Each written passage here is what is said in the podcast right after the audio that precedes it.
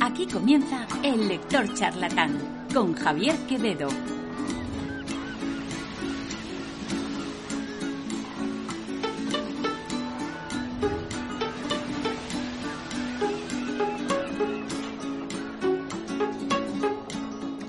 Buenas tardes y bienvenidos al Lector Charlatán. Conmigo, Javier Quevedo.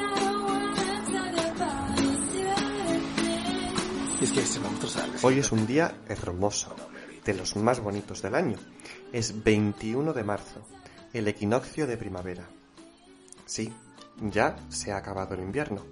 Y al ser un día hermoso, en el que se celebra la vuelta de la vida, se aprovecha este día para celebrar otras cosas. Como por ejemplo, y como curiosidad, hoy es el Año Nuevo Kurdo, a lo que ellos llaman el Neuroz. Fijaos qué bonito tener una celebración nacional que conmemora el momento del año en el que comienzan a florecer los capullos, empieza a surgir la vida. Y como no puede ser de otro modo, este 21 de marzo también es el Día Internacional de la Poesía. Porque la poesía es primavera. Y por eso el programa de hoy se lo dedicamos a la poesía. En concreto a un poeta que os va a sonar a todos, a Federico García Lorca, y a la que es quizá su obra menos comprendida, Poeta en Nueva York. Comenzamos. El lector charlatán con Javier Quevedo.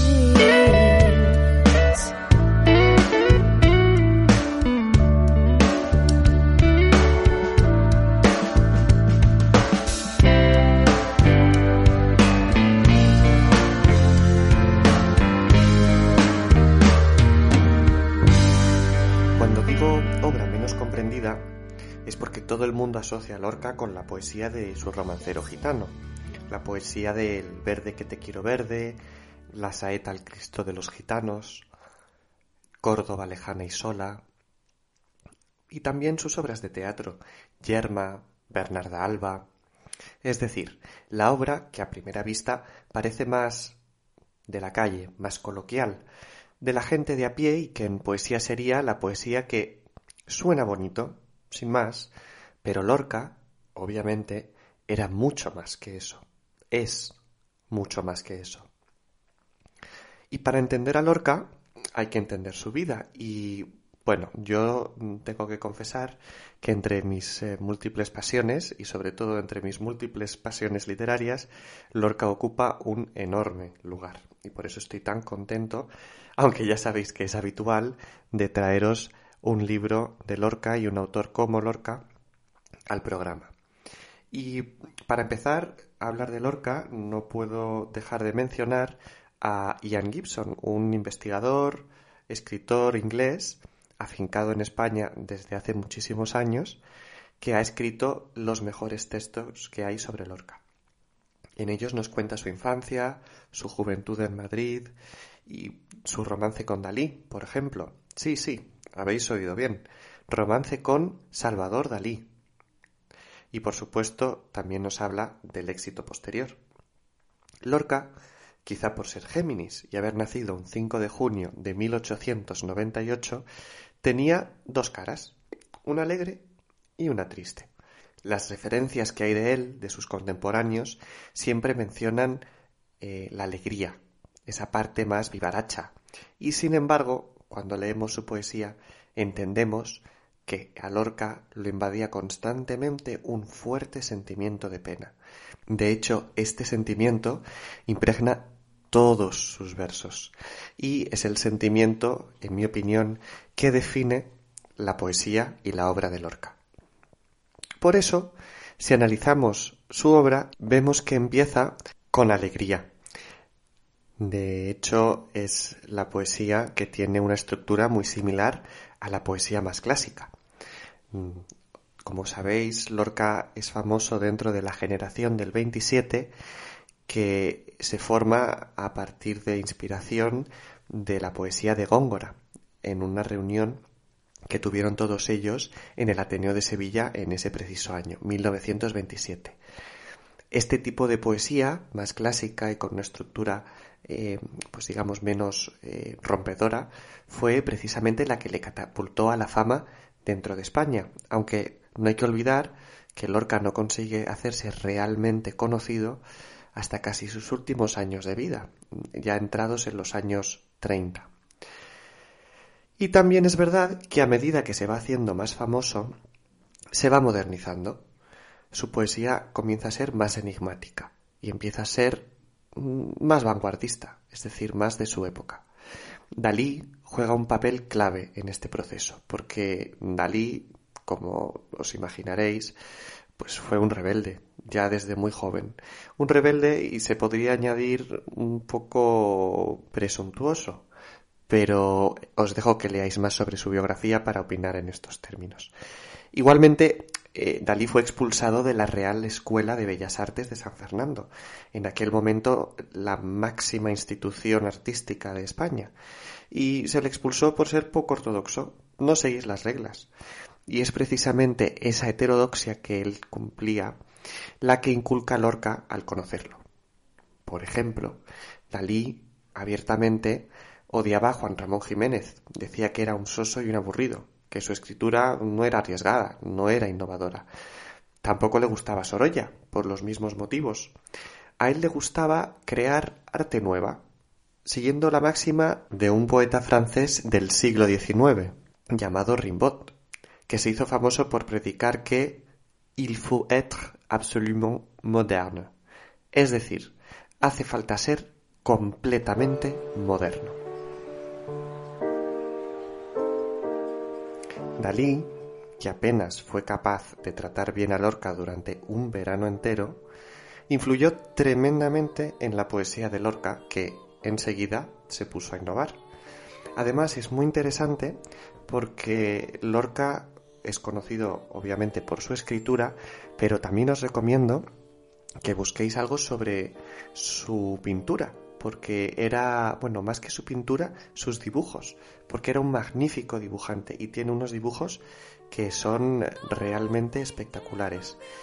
Retomando a un programa anterior y a un escritor anterior, eh, hablando del arte de Lorca, tenemos que hablar de San Sebastián, de nuevo, nuestro queridísimo San Sebastián, que por supuesto era una figura muy importante tanto para Lorca como para Dalí, y mm, hacían referencia a varias pinturas que hay de San Sebastián a lo largo de diferentes épocas eh, históricas y uno de los dibujos que a mí me impactó más de los que vi de Lorca eh, es precisamente el dibujo de San Sebastián que como recordáis es el conocido santo de los homosexuales y al que Mishima en Confesiones de una máscara hace referencia en varias ocasiones.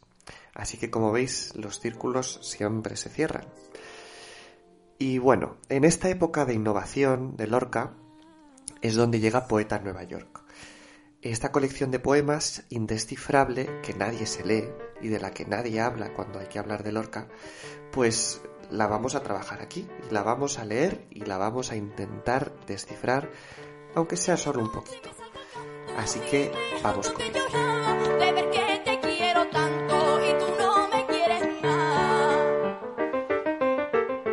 Si me permitís, voy a ponerle voz a los poemas de Lorca, ya que, por desgracia, no tenemos ninguna grabación de su voz antes de que fuera asesinado en la guerra unos pocos días después de que los fascistas dieran el golpe de Estado. Esta espinilla de no tener su voz grabada en ningún formato la llevaremos siempre clavada a los que amamos a Lorca. Además de, por supuesto, la inconmensurable obra que podría haber escrito y que nunca conoceremos. Pero bueno, por suerte tenemos otro montón de obra que sí dejó plasmada y que podemos empezar en este programa. Así que, eh, sin más dilación, os voy a leer el primer poema de poeta en Nueva York que se llama Vuelta de Paseo. El lector charlatán, con Javier Quevedo. Asesinado por el cielo, entre las formas que van hacia la sierpe y las formas que buscan el cristal, dejaré crecer mis cabellos.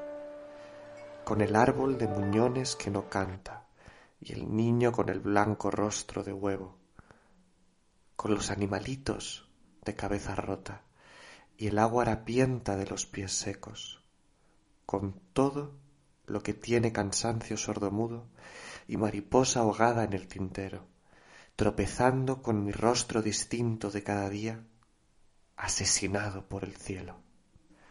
Bueno, en términos de, estructura, eh, el poema empieza con un cuarteto y he seguido por pareados, en total cuatro pareados más. Y como veis, la rima que se mantiene a lo largo de todo el poema es esa rima sonante de las eh, vocales E y O. Cielo, cabellos, huevos, secos, tintero, cielo de nuevo. Y este poema, además de ser el primero y de resultar pues tremendamente pesimista, como toda la, o gran parte al menos de la, de la obra de Lorca, eh, es muy interesante porque aborda ya desde un principio el tema de la homosexualidad.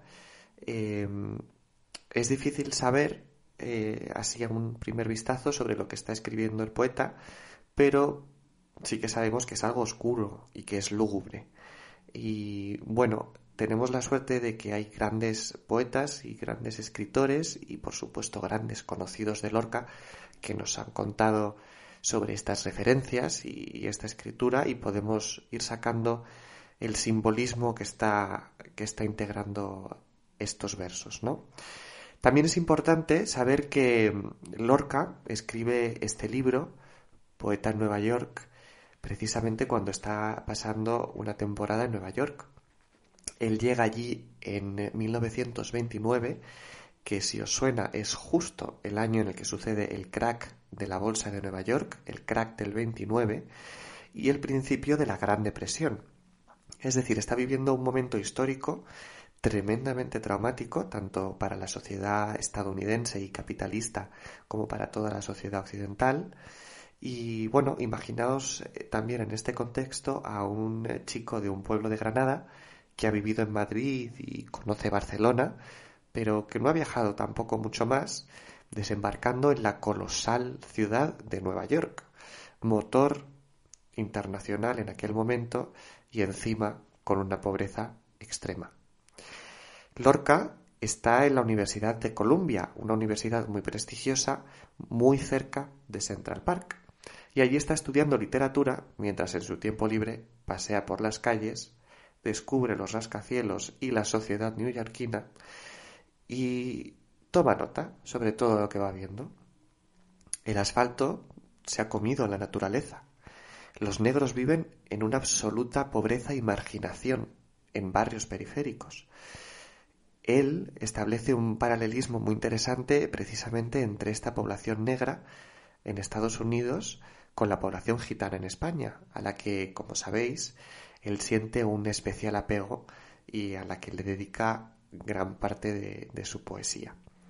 Pues allí también se siente especialmente atraído por la cultura negra. Y por supuesto, también escribe mucho sobre ello, y hay mucha poesía sobre ello en Poeta Nueva York. Aún así, él no se olvida de hablar de sí mismo como buen escritor y además que, por supuesto, no hay que olvidar que cuando uno tiene algo tan oscuro dentro como lo que tenía Lorca, que es esa pues cierta represión o, o falta de aceptación de su homosexualidad, pues es muy normal que el tema vuelva y vuelva a aparecer constantemente en una reflexión sobre qué camino debería de seguir, ¿no? Entonces, ese asesinado por el cielo es un poco la primera referencia a, bueno, pues a esa, esa condición que, que, asume, que tiene y que, que, le ha tocado, ese pecado que, que le ha inculcado el cielo. Él ha sido asesinado de, esa de ese modo por el cielo, ¿no?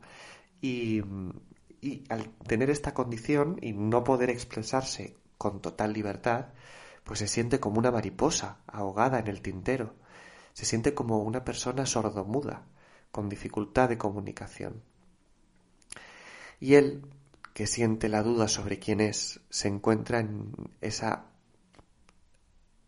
forma que va hacia la sierpe y esa forma que busca el cristal. Está entre las dos.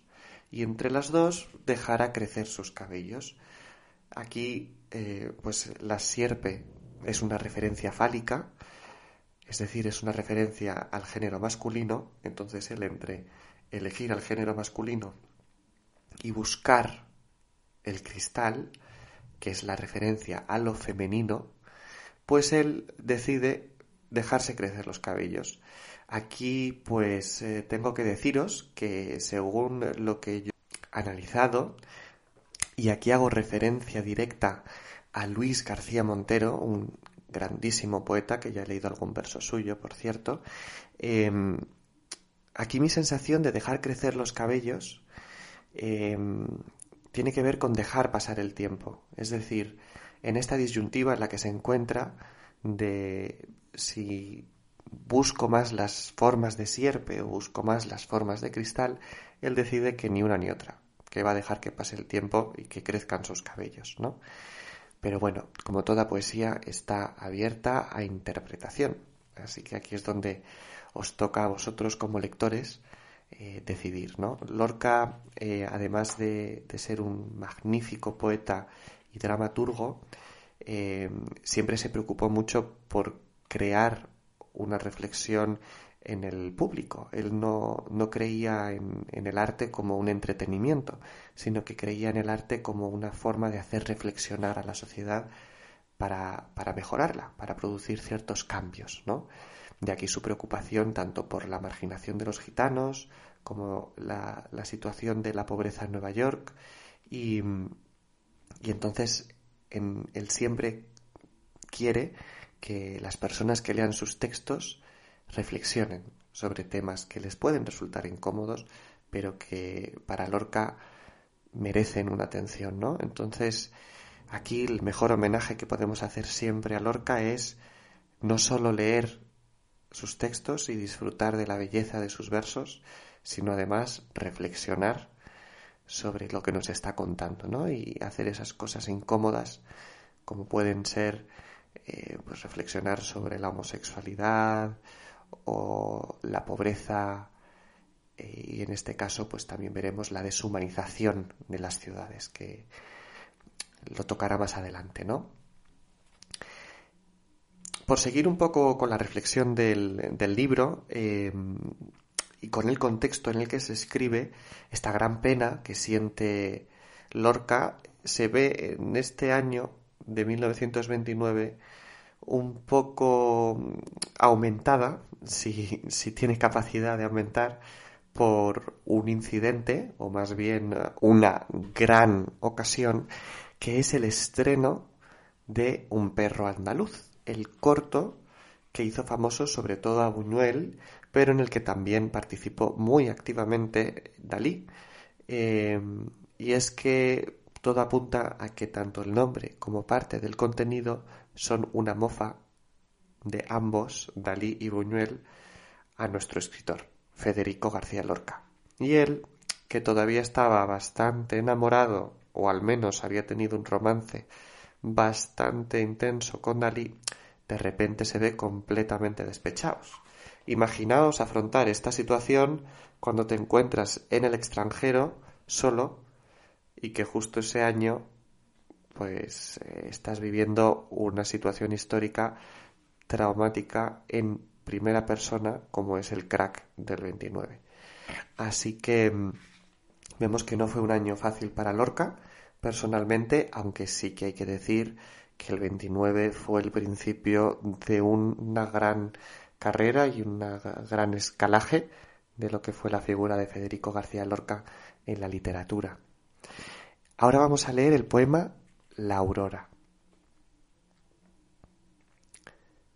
La aurora de Nueva York tiene cuatro columnas de cieno y un huracán de negras palomas que chapotean las aguas podridas la aurora de Nueva York gime por las inmensas escaleras, buscando entre las aristas nardos de angustia dibujada. La aurora llega y nadie la recibe en su boca, porque allí no hay mañana ni esperanza posible. A veces las monedas, en enjambres furiosos, taladran y devoran abandonados niños. Los primeros que salen comprenden con sus huesos que no habrá paraíso ni amores deshojados. Saben que van al cieno de los números y leyes, a los juegos sin arte, a sudores sin fruto. La luz es sepultada por cadenas y ruidos. Es impúdico reto de ciencias sin raíces. Por los barrios hay gentes que vacilan insomnes, como recién salidas de un naufragio de sangre. Bueno, en primer lugar, em, hay dos imágenes que a mí me encantan de, este poema, aunque son totalmente deprimentes, ¿no? Y, es ese Aurora, poema Aurora que acaba con, la referencia a naufragio de sangre, ¿no? Y parece que la aurora es eso, es un naufragio de sangre, es un pesimismo total, es decir, es un nuevo día que nace sangriento, es decir, nace muerto. nos está quitando toda esperanza posible en un mañana mejor, en un futuro, ¿no? Y es que este poema critica a la ciudad de Nueva York específicamente, pero también a otros aspectos, la deshumanización del entorno social en el que convivimos, las ciudades. Em, hay otro, otro punto, el, otro que os quería comentar, el otro verso, bueno, más bien palabras, que es eh, ciencia sin raíces. ¿no? Y, esto, esto quiere decir que esa ciencia de la época de la Ilustración, que nos iba a hacer vivir mejor, que nos iba a ayudar a comprender nuestro entorno, de repente ha perdido su sentido. Ya no es la ilustración la ciencia. Ahora la ciencia lo que hace es eh, pues nardos de angustia dibujada. Ahora pues son monedas en enjambres furiosos. Y bueno, pues es un poco esa idea de, de, que ahora mismo la ciencia, pues en vez de ayudar al hombre, lo que está haciendo es destrozarlo. Por eso el mañana no nos da ninguna esperanza. Entonces, bueno, es un poema muy duro, pero, pero nos enseña esta perspectiva lorquiana de, de la sociedad y de la ciencia en, en particular y de la ciudad de Nueva York, claro, que no hay que olvidar el contexto. Eh, tengo un poema que se llama El rey de Harlem, que es un poco largo, así que os voy a leer fragmentos para que veáis la denuncia social que también irradia este poemario y que también era tan importante para Lorca y, bueno, de lo comprometido que estaba con la desigualdad y la discriminación. Por supuesto, este poema está dedicado a los negros de Nueva York, igual que Romancero Gitano está dedicado a esa población marginada de su Granada natal. ¿no? Entonces, esto es lo que es también tan brillante de Lorca.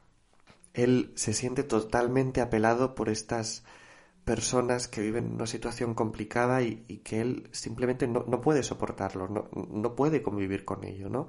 Es, siente esta necesidad por, por luchar y por, por, mostrar esos sentimientos y, ese abandono de, de, bueno, de estas, de estas personas, ¿no? Em, otro elemento muy interesante de la vida de Lorca y que también está relacionado con, con esta preocupación social que, al final le mueve es eh, la formación del, grupo teatral La Barraca, que no sé si os suena, pero, pero es el grupo teatral que llevaba prácticamente hasta su asesinato y que fue un, un, grupo teatral con el que se dedicaba a viajar, muchas veces en situaciones muy precarias, por eh, todas las zonas rurales de España, por las que obviamente cuando no había internet y apenas había teléfono y apenas había radio, pues vivían en una situación de total desconexión de la cultura y del aprendizaje. En una sociedad además tremendamente analfabeta. No hay que olvidar que España en los años 30 es muy, muy pobre, ¿no? Y que en, los años de la Segunda República, que fueron eh, pues entre 5 y 9 años, em, se crearon más escuelas que durante todos los otros 30 años de, de siglo, ¿no? de principios del siglo XX. Es decir, había una necesidad tremenda de educación y, Lorca lo sabía. Y entonces él dedica su tiempo no a estrenar grandes obras de teatro en grandes teatros de Madrid o de Barcelona, sino que dedica su tiempo a juntarse con un grupo de actores y a moverse por toda la geografía española yendo a los pueblos más remotos y más pequeños a llevar obras de teatro que, bueno, pues que, que conciencien a la población sobre, sobre ciertos temas de importancia, ¿no? Como él ya trata en, en sus obras de teatro, las, las más conocidas al menos, ¿no? Como son Yerma, La casa de Bernarda Alba y Bodas de sangre, claro. Entonces, eh, bueno, eh, perdonad este inciso, volvemos a la lectura de Poeta Nueva York y recordad que os voy a leer El rey de Harlem. Con una cuchara de palo le arrancaba los ojos a los cocodrilos y golpeaba el trasero de los monos. Con una cuchara de palo. Aquel viejo cubierto de setas iba al sitio donde lloraban los negros mientras crujía la cuchara del rey y llegaban los tanques de agua podrida. Las rosas huían por los filos de las últimas curvas del aire, y en los montones de azafrán los niños machacaban pequeñas ardillas con un rubor de frenesí manchado. Es preciso matar al rubio vendedor de aguardiente, a todos los amigos de la manzana y de la arena. Es necesario dar con los puños cerrados a las pequeñas judías que tiemblan llenas de burbujas, para que el rey de Harlem cante con su muchedumbre, para que los cocodrilos duerman en largas filas bajo el amianto de la luna, y para que nadie dude de la infinita belleza de los plumeros, los rayadores, los cobres y las cacerolas de las cocinas. ¡Ay, Harlem! ¡Ay, Harlem! ¡Ay, Harlem! No hay angustia comparable a tus ojos oprimidos, a tu sangre estremecida dentro del eclipse oscuro, a tu violencia granate sordomuda en la penumbra, a tu gran rey prisionero con un traje de conserje. Tenía la noche una hendidura y quietas salamandras de marfil. Las muchachas americanas llevaban niños y monedas en el vientre, y los muchachos se desmayaban en la cruz del desperezo. Ellos son. Ellos son los que beben el whisky de plata junto a los volcanes y tragan pedacitos de corazón por las heladas montañas del oso. Aquella noche el rey de Harlem, con una durísima cuchara, le arrancaba los ojos a los cocodrilos y golpeaba el trasero de los monos con una durísima cuchara. Los negros lloraban confundidos. Entre paraguas y soles de oro, los mulatos estiraban gomas ansiosos de llegar al torso blanco, y el viento empañaba espejos y quebrantaba las venas de los bailarines. Negros, negros, negros, negros, la sangre no tiene puertas en vuestra noche boca arriba, no hay rubor, sangre furiosa por debajo de las pieles. En la espina del puñal y en el pecho de los paisajes, bajo las pinzas y las retamas de la celeste luna de cáncer.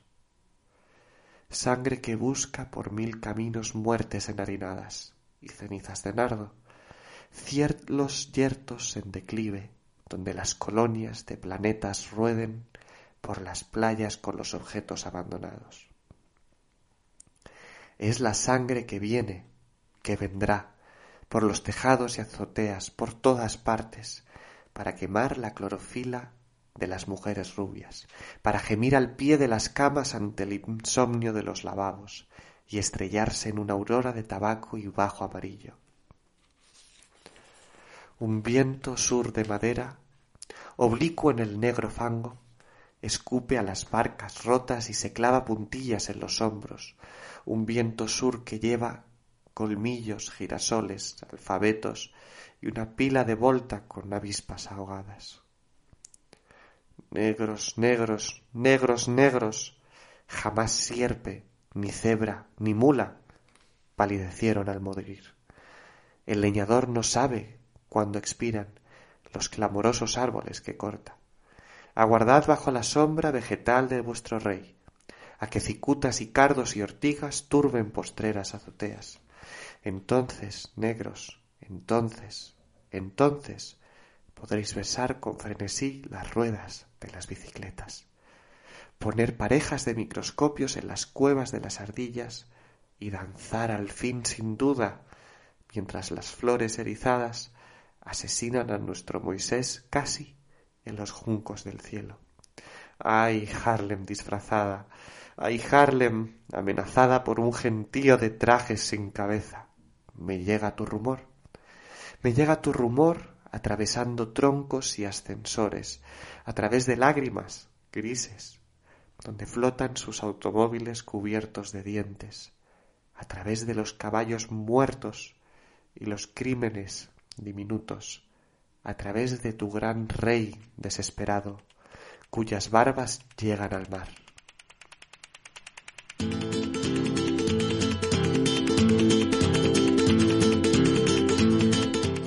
Poema puede ser casi hasta incluso un golpe sobre la mesa, ¿no? Es, aquí sí que se respira mucho la indignación mezclada con tristeza pero desde luego mucha, mucha indignación, ¿no? La verdad es que leer este poema emociona porque es, es tremendamente poderoso, ¿no?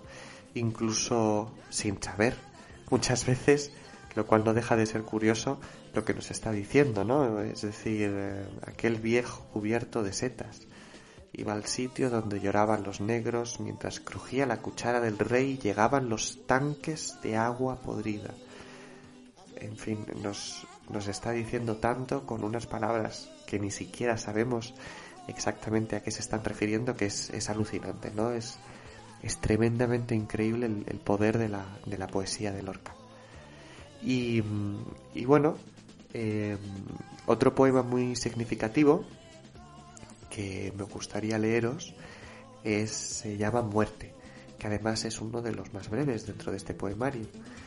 Eh, Lorca tenía una relación uh, muy curiosa con la muerte, porque siempre se sintió muy vinculado a ella y de hecho eh, no es eh, poco común que se hiciera fotos posando como si estuviera muerto. De hecho, es probable que cuando busquéis a Lorca eh, os aparezca una foto eh, de él con la cabeza tumbada sobre el suelo y penséis que es la foto de Lorca muerto, pero nada más lejos. Él simplemente en vida eh, posaba en esa, en esa situación, ¿no?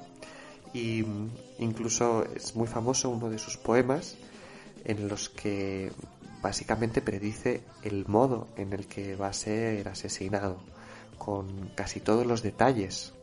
De hecho, antes de leeros Muerte, me vais a permitir que os lea el fragmento de, de este poema eh, pues, eh, casi revelador que escribió y que, está en Poeta Nueva York. Es, eh, la última estrofa del, poema Fábula y Rueda de los Tres Amigos. Además coincide efectivamente que a Lorca lo asesinaron pues con otras dos personas, ¿no? Entonces su cadáver está ahora mismo enterrado en un lugar todavía por descubrir y por determinar con otras dos personas. Entonces fijaros eh, cómo hace aquí referencia a, la llegada del fascismo, al fin de un momento y, finalmente a, a su muerte y asesinato. Cuando se hundieron las formas puras bajo el cri cri de las margaritas, comprendí que me habían asesinado. Recorrieron los cafés y los cementerios y las iglesias. Abrieron los toneles y los armarios. Destrozaron tres esqueletos para arrancar sus dientes de oro. Ya no me encontraron. ¿No me encontraron? No, no me encontraron. Pero se supo que la sexta luna huyó torrente arriba y que el mar recordó de pronto los nombres de todos sus ahogados. Bueno, solo podemos esperar que efectivamente este mar seamos nosotros y recordemos el nombre de, de todos sus versos, todos sus, sus poemas, ¿no? Eh, entonces, bueno, Lorca tenía una relación muy, muy estrecha con la muerte, muy, muy extraña al final, ¿no? De hecho, eh, este poema de muerte, el, el, que os voy a leer ahora, eh, está dentro del sexto capítulo de, este poemario que se llama literalmente Introducción a la muerte, poemas de la soledad en Vermont. Eh, entonces, bueno, eh, muy presente, muy presente en toda su poesía.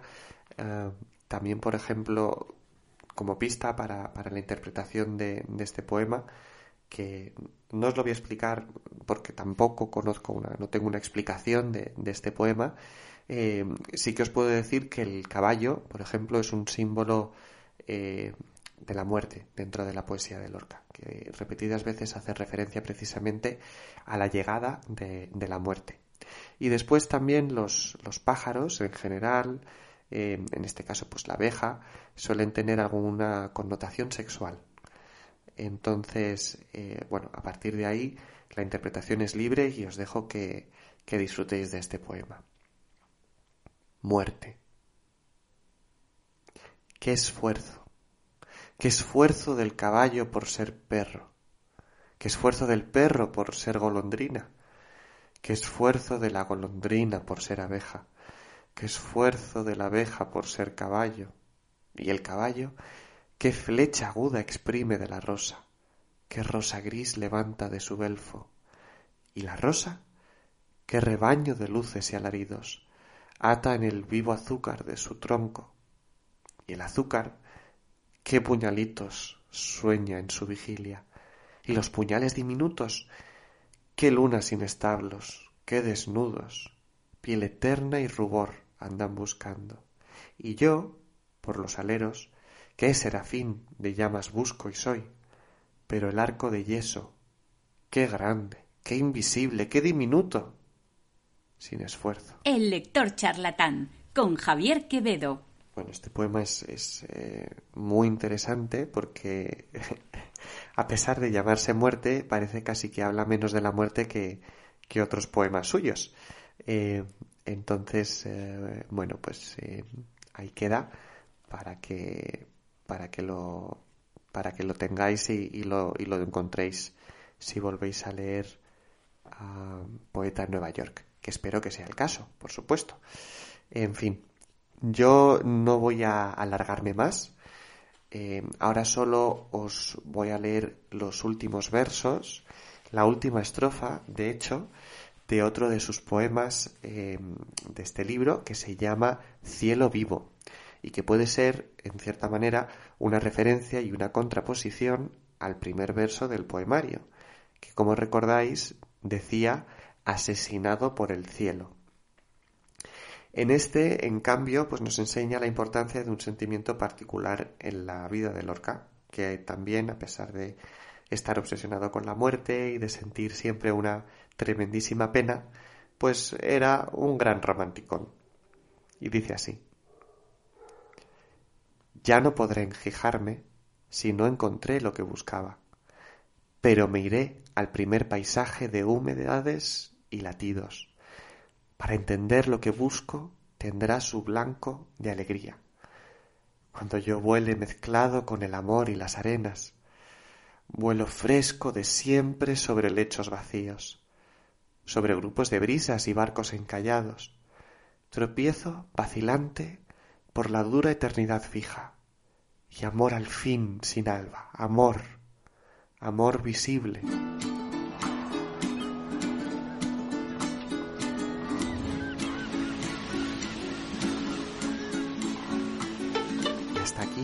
Programa de hoy. Como veis, todavía queda mucho que decir y analizar y aprender sobre Lorca y su maravillosa escritura, y sobre todo sobre sus maravillosos poemas de poeta en Nueva York. Tenía un corazón tan grande Lorca que todavía nos quedan muchos sentimientos suyos por descubrir escondidos entre sus versos, entre su muerte, su sangre, sus caballos, sus golondrinas. Y a ello estaremos, por supuesto, como siempre. Espero volver a teneros haciéndome compañía en el próximo programa de El Lector Charlatán. Hoy hemos hablado de poesía, de Federico García Lorca y de poeta en Nueva York. La semana que viene traeré otro libro que os va a encantar, estoy seguro. Así que hoy me despido deseándoos un buenísimo comienzo de la primavera.